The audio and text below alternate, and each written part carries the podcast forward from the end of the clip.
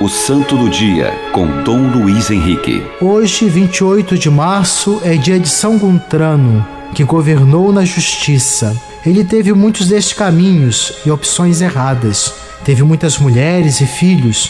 Como todo ser humano, buscou a felicidade nos lugares errados um homem político e de grande influência, mas com um coração inquieto e desejoso de algo maior. Deu toda a sua herança para um sobrinho e se converteu. Se decidiu viver uma radicalidade cristã, ou seja, viver o chamado à santidade. Então Guntrano passou a ouvir a palavra de Deus e acolher os conselhos dos bispos. Governou na justiça a partir dos bons conselhos recebidos. Viveu a renúncia de si mesmo para abraçar a cruz e fazer a vontade de Deus. Faleceu com 68 anos depois de consumir-se no amor a Deus e aos irmãos, sendo um grande cristão na sociedade. A vida de São Guntrano mostra que nunca é tarde demais para aquele que se converte e muda de vida. Ele teve caminhos tortuosos, mas se arrependeu e transformou sua maneira de agir e pensar. Assim, nós devemos, no caminho do batismo,